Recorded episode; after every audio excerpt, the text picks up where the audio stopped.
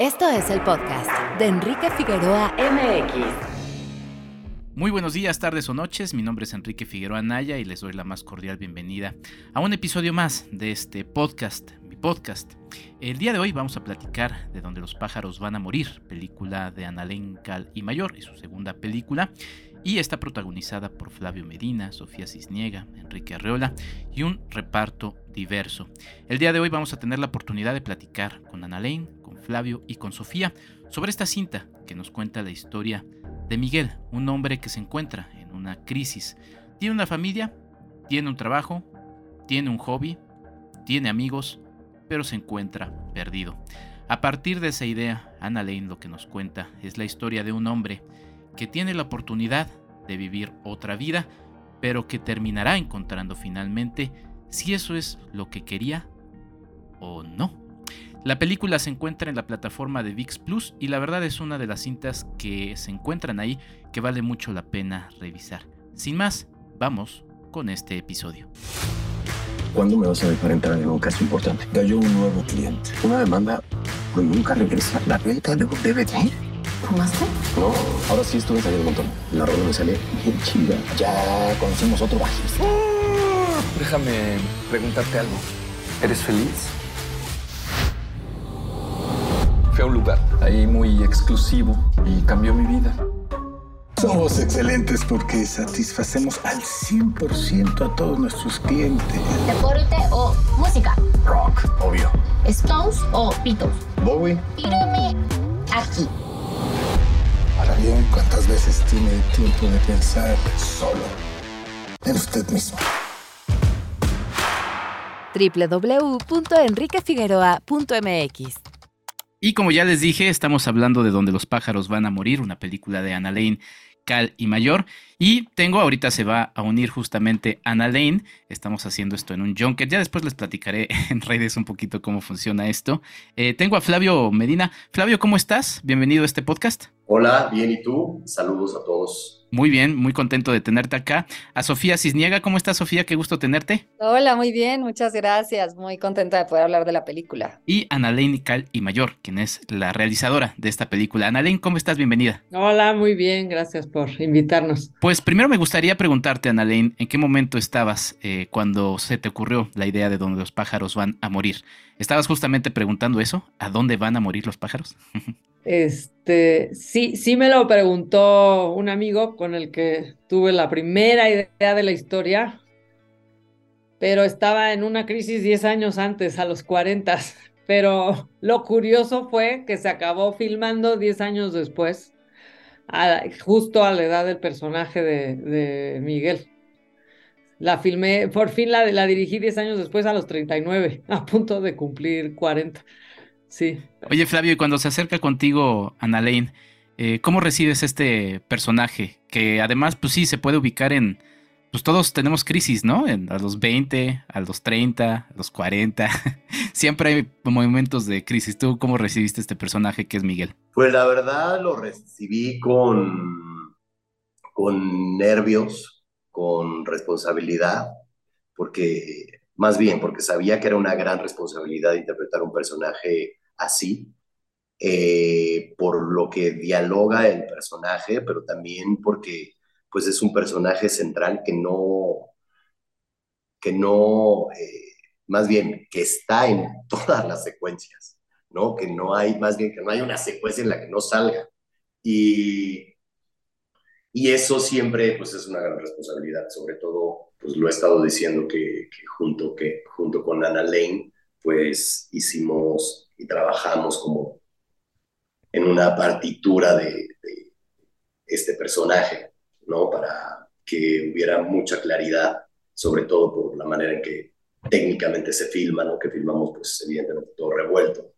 Y, y había ahí una gran responsabilidad y también, pues digo, nerviosismo también por, porque es un personaje que transita por muchas emociones y tiene una evolución y un desarrollo eh, interesante, complicado, ¿no? Es un personaje que, pues que emocionalmente es complicado, pero también, eh, pues tiene como muchos eh, puntos, ¿no? Entonces, eh, pues era, era una fortuna, pero también había ahí una gran responsabilidad y nerviosismo de, de interpretarlo. Em, ya les platiqué a los escuchas justamente de qué va la película, donde los pájaros van a morir.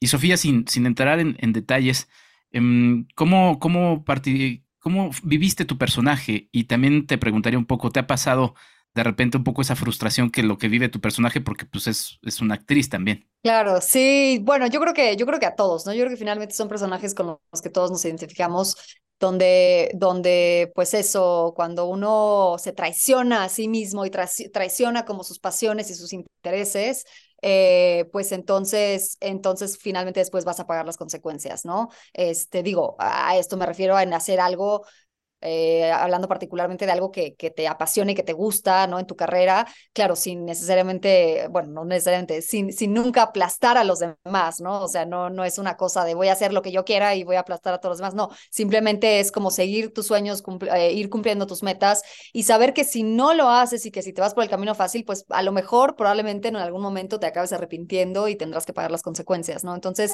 eh, creo que el trabajo del actor es parecido en ese sentido porque es un trabajo de mucho mucha, eh, pues es como de mucha disciplina y de mucha batalla y de, y de ser muy selectivo y de no dejarse y, eh, nunca como eh, digo, si lo que te interesa es hacer cosas, digamos, de calidad, pues no dejarse convencer por algo que a lo mejor no va a ser de calidad, pero te va a traer fama, no, este, o, te van a pagar muy bien, pero no es algo que, realmente te gusta y te apasiona, ¿no? Entonces es como, siempre estás como buscando el balance como actor, yo creo, ¿no? O sea, como de hacer proyectos que no puedes decir que no a todo, entonces tienes que escoger como la, las, las, las mejores oportunidades que te llegan, este, y es como ir encontrando y forjando como este camino eh, de, de, que además, pues es como eh, todo, digamos, haces una cosa y te va a salir otra. Y si te vas como por un camino equivocado, pues a lo mejor las ofertas que te van a llegar son cosas que no te interesan, ¿no? Entonces siempre es como ir forjando ese camino. Y, en ese sentido, pues el personaje de, de Maggie, pues sí, es esta actriz este, que, a lo mejor tenía grandes sueños de, trabajar en cine, por ejemplo, y que terminó trabajando en un resort en la película. Y que además, este, pues bueno, eh, tiene que eh, no solo lidiar con esas frustraciones que ella tiene personalmente, sino además además lidiar con un personaje este, que no, que realmente no está como contento con ella, ¿no? Y además también creo que la, la película toca como como te confronta también como a cuestionarte si, si los sueños que tienes son realmente los que tú, eh, los que, los que quieres, ¿no? O si son cosas que la sociedad te, ha impuesto, ¿no? Y, este, y como esta idea del personaje de Flavio, como del machismo, como de querer tener, ¿no? A todas las mujeres que él pueda y todas las que quiera y, ¿no? Y tener a más de una y bla, bla, bla y realmente es esa la felicidad o también hay un vacío ahí, ¿no? Este, y creo que en ese sentido la película pues es una película muy divertida, pero también bastante profunda que te, que te confronta contigo mismo y tus decisiones. Sí, totalmente, es una película que confronta. Ana Lane, eh, el tono, pues sí, es, es ligero, es una película que se pasa bien, pero que tiene esa profundidad. Y hay un tema que se, que se menciona en la, en la, película, se, se dice, ¿no? Sigue tu, tu intuición, ¿no? That, that's it, eso es lo que le dice uno de los personajes de la película, por cierto, un personaje que me resulta favorito. Em, pero esa intuición no es, no es tan sencilla y pensaba, por ejemplo, en Truman Show, ¿no? Con Jim Carrey en esa escena que siempre les digo a mis alumnos porque doy clases, em, de, de, ese momento en el que el personaje de Truman dice, bueno, va, voy a, ir a comer pizza con esta mujer y ese es el momento que le cambia la vida. Pero la intuición es difícil, es algo difícil y es lo que analizas en esta película. ¿Cómo, cómo quisiste o por dónde abordaste el tema eh, para finalmente este, hallarle en algo que me parece muy bien eh, logrado? Es que como que cuando no, hay ciertas situaciones donde no es de, de saber más, de leer más, de tomar un curso, ¿no? Hay ciertas situaciones que que solo puedes contar con, pues contigo mismo. Y sí, ahorita puedo pensar en un ejemplo de que no seguí mi intuición. Es algo laboral, es algo laboral, pero ya me ha pasado dos veces que digo, mmm, hay algo raro. Ah, ya, tres ejemplos ya puedo pensar. De, hay algo raro con esta persona, creo que no va a ser lo que dice, eh, no, no va a producirme la película o a qué. O sea, sí, sí es de intuición. O sea, sí me ha pasado por lo menos dos veces de que fue de intuición que yo, que yo sentí algo raro como y que al final, pues unos eran un poco una estafa y otro también que me dijo después de año y medio, no, no te puedo producir esta película y que dices, híjole, ya perdí año y medio de, de esperarlo Y sí, o sea, sí me, sí me ha pasado que mi intuición decía que no y no le hice caso. Y dices, bueno, pero te está diciendo que sí, que aquí hay una oportunidad, que te están ofreciendo una, un, un, un ejemplo era una película inglesa, así de, bueno, pero te están ofreciendo esta película, pero que, pues no, tu intuición te decía y tu cuerpo de, no, no va, te están engañando, no va por ahí. Entonces, hay veces que no se trata de, pues, de adquirir más conocimiento, ¿no? Sino como de, sí, de escucharte, porque tienes la experiencia, ¿no? De cada año que se suma, ya la tienes, la experiencia, ¿no? Clavio, platicabas de esta dificultad de tu personaje y y también Sofía hablaba de la confrontación. ¿A ti te confrontó eh, eh, este momento de estar perdido del personaje de, de Miguel? Del momento justamente, como decía también Ana Lane, en el que de repente uno no sabe y dice, ¿realmente es lo que quiero? ¿Qué es lo que quiero, no? Eh, sí, yo creo que, por supuesto que he pasado por etapas de frustración y etapas complicadas, etapas de transformación, yo creo que a todos nos pasa, pero o sea, lo que voy con, con los conceptos de la historia, por supuesto que me, me identifico, pero me viene a la mente que, que, creo que me confrontó también porque siendo actor, eh, un personaje tan complejo, un personaje que, que, bueno, que tenía que cantar mal, pero tenía que cantar, un personaje que tenía que, eh, que intenta componer, entonces pues de alguna manera tiene conocimientos con algunos instrumentos como la guitarra, eh, como el bajo, eh, esta frustración eh, que tiene con este sueño recurrente de, jugar fútbol. O sea, lo que voy es que en la acción, yo como actor, como intérprete, realizar todas esas tareas, por supuesto, que me confrontó a, a híjole, cómo realmente, cómo tenía que, perdón la palabra, que tenía que chingarle porque realmente tenía muy poco tiempo para estar comprometido y, metido en todo eso, que realmente estuvimos todos los días ensayando y todos los días eh, trabajando con esto. Eh, y claro, claro que me confrontó no solamente con la responsabilidad de interpretar el personaje, ¿no? sino con algo muy personal ¿Ya tocabas la guitarra? No, no, no tocaba O sea, esa escena, esa escena en la que estás tocando la guitarra, sí fue tu aprendizaje de la guitarra y sí eres tú este, intentando hacer. O sea, bueno, lo haces y la verdad lo haces bien. Pues toqué nada más unos acordes, pero claro, tenía maestro de guitarra, maestro de, bajo. Le dije a un amigo, oye, enséñame, vamos a, a, dar un rol ahí con, con el fútbol, ¿no? Porque si de por sí yo siempre fui malo para el fútbol, pues ya este, dije, puta madre, ahora se va a hacer realidad. Y, se supone que Miguel sí metió el gol. ¿Qué voy a hacer? sí, pero sí, sí, sí, sí, fue, sí me confrontó. Eh, Sofi, bueno, yo imagino que en tu caso sí hablabas francés, tu personaje Marilo lo hace, pero también que fue lo más complicado de, de tu personaje, que pues sí, es, un, es una actriz dentro de una película. Sí, em, sí, sí, digo, no, habla, o sea, estudié francés, este, como tres años, pero la verdad es que no lo he practicado ni tantito, este, y sí, digo, no sé, no sé qué, qué, cómo, cómo vean mi acento francés, pero, pero la verdad es que nunca me he considerado como una actriz que sepa hacer así como muchos acentos, ni mucho menos, pero bueno, la verdad es que ha habido un par de, un par de ocasiones donde he tenido que hacerlo y, lo disfruto mucho, me divierte mucho y este, y pues creo que también es como un poco liberador, ¿no? Porque te sacas un poco de, ti mismo y, creo que también, así como el, el, vestuario, el maquillaje, ¿no? De pronto un acento te pueden, eh, te pueden sí como ayudar mucho como actor, como para, para realmente como habitar otro, ¿no? Otros zapatos. Este, entonces, sí, pues bueno, fue, un proceso muy divertido. Este, em, eh, tiene como esta cosa, este, este tono de dramedy, ¿no? Este, entonces es como, como situaciones absurdas, este, pero donde emocionalmente para los, los, eh, los personajes, pues sí hay sí hay un mundo interior y sí hay una, una realidad como emocional, ¿no? Este, entonces, este, a mí me gustan este tipo de comedias donde, donde el personaje lo está sufriendo, pero a, todo el mundo, ¿no? Al espectador le resulta como bastante divertida la, la situación y creo que Ana Lane siempre ha logrado mucho eso con todas sus películas. Este, y bueno, pues fue un proceso sí muy divertido, ¿no? Nos encerramos en el bosque este, varias semanas y, y pues ahí estuvimos conviviendo, conviviendo mucho y este, pues eso, fue, fue muy divertido. Perdón, no, solo quiero comentar algo rapidísimo porque me estoy acordando. y es buen dato. Sabes que en la pandemia, esta película la hicimos antes de que comenzara la pandemia, y en la pandemia, me estoy acordando, por eso lo menciono, hicimos un ejercicio que Ana Lane nos propuso, que estuvimos filmando. Que se los eh, debo, se los debo. Sí, no, no que editado, sí, se los debo. No está editado, pero en la pandemia nos entreteníamos. Los tres les pedía ejercicios grabados y me mandaban los videos. Y les prometo que lo voy a editar un día, se los prometo. Pero sí, nos entreteníamos juntos en la pandemia también.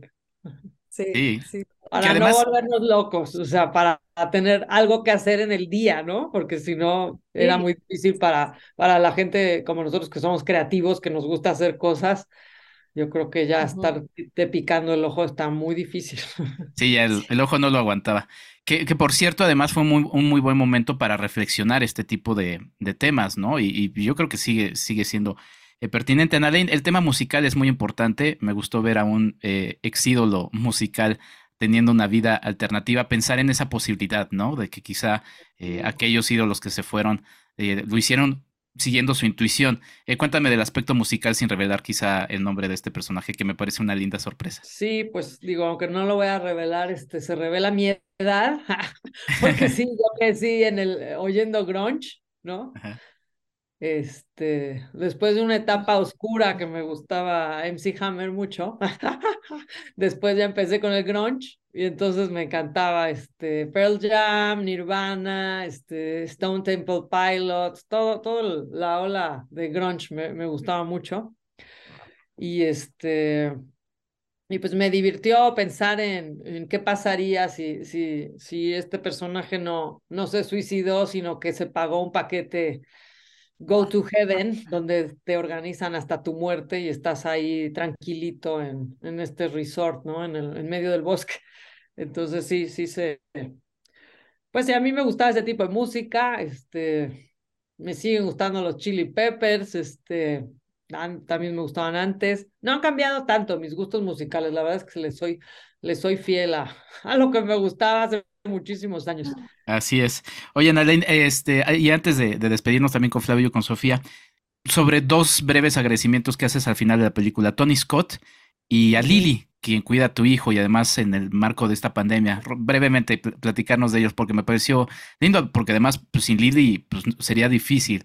Y lo de Tony Scott que también me pareció buen detalle. Pues sí, mi, mi mamá, Lilia, que le dice mi hijo Lili, pues mi mamá eh, le agradezco porque que si no tienes una red de apoyo cuando tienes un hijo, está muy difícil estar concentrado completamente para hacer una película. O sea, es algo que, que, que me ha costado, que no, no ha sido también fácil. Tengo un niño chiquito, tiene cuatro años. Y este, cuando hicimos la película tenía, yo creo que uno, no me acuerdo bien, sí tenía como, o casi un año, como 11 meses yo creo que tenía, o un año. Pero pues sí, siempre les agradezco a, todos los que me apoyan a cuidar a mi hijo para que yo realmente pueda estar tranquila y, y sí, tranquila, entregada a la filmación. Si no tienes como realmente abuelos, este, ¿no? A tus papás, a, o en este caso al, al pa- papá de, de Kai, pues es imposible como concentrarte en lo que implica hacer una película, ¿no? Que es como, que yo digo, es como que, que se lleva todo tu cerebro, no parte, ¿no? De tu cerebro. Entonces, este lleva como todo, ¿no? Por eso empezamos el día uno, empezó mi hijo con su papá durmiendo ahí en este resort y día dos ya fue como de no, olvídalo, mal plan. Y se fueron ellos Fuera. y solo me visitaban en la comida, porque realmente, o sea, cuando yo dirijo, no, ten- no tienes el tiempo ni la energía para, para estar con, con tu hijo y con, la, con el tiempo que se merece, con la calidad de tiempo que se merece, ni en las noches, porque yo llego realmente a planear las escenas del día siguiente y a caer dormida, ¿no? Entonces, este, lo que pasa es que tú esperas tanto el momento de hacer un rodaje, ¿no? Esperas tantos años, te, te preparas tantos años que cuando llega realmente el rodaje, que solo son cinco semanas, pues para mí me implica todo, ¿no? Todo mi ser como de concentración y de entrega. Entonces, por eso le agradecía a Lily y, y Tony Scott, que fue de, la, de las primeras películas en las que trabajé en Man on Fire. y este, fue de las primeras personas para mí que no solo que yo admiraba como director, sino que también que, que creó en mí, o sea, que creyó en mí y me dio esta seguridad que, pues que yo era muy jovencita y que, y que me acuerdo que le enseñé mi corto, uno de mis cortometrajes de, de escuela, ¿no? Se lo enseñé en mi ingenuidad, ¿no? Porque yo pensaba que, yo no me daba cuenta que un director como él, con una película de más de 100 millones de dólares, no me daba cuenta que no tenía mucho tiempo para ver cortometrajes de, de un estudiante, ¿no?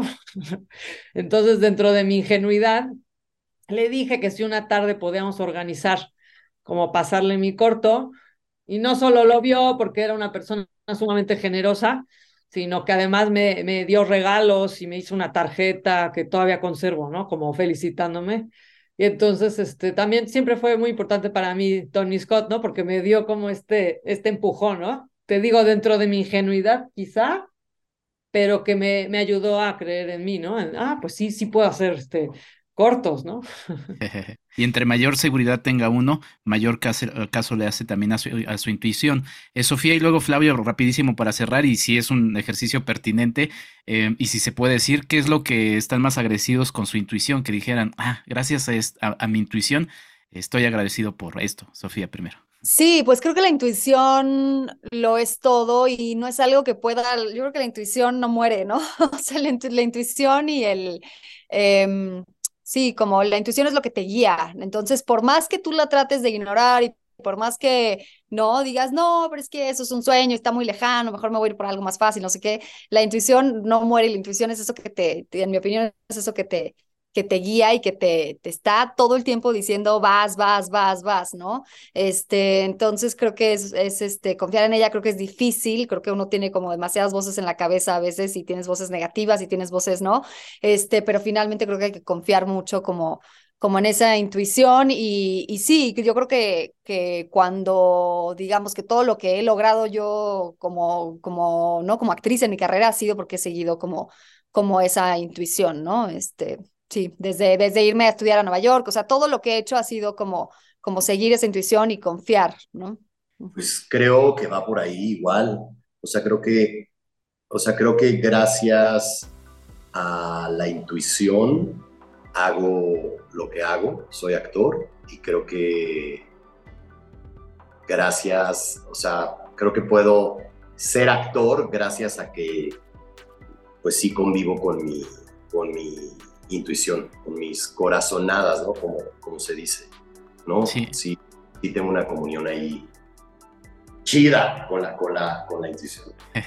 una colaboración, justamente, de repente hay memes donde se dibuja al cerebro y al corazón peleándose, pero los dos van juntos con pegado y es muy interesante justamente hacer que el cerebro no sabotee luego al corazón y, que vayan trabajando en conjunto. Muchas gracias a los tres, muchas gracias por la película Nalain, la verdad es que la pasamos muy bien observándola. Invito a la gente a que cheque VIX Plus ah, para observar esta cinta y por qué no también recordar lo que chequen el catálogo de VIX Plus. La verdad es que hay muchas películas que se han estado subiendo mexicanas que valen mucho la pena. Muchas gracias a los tres y mucho éxito con la carrera de cada uno de ustedes. Gracias. Gracias. Gracias. Yo me despido, soy Enrique Figueroa Y lo que voy a hacer después de esto es seguir mi intuición. Hasta la próxima. Esto fue el podcast de Enrique Figueroa MX. Hasta la próxima.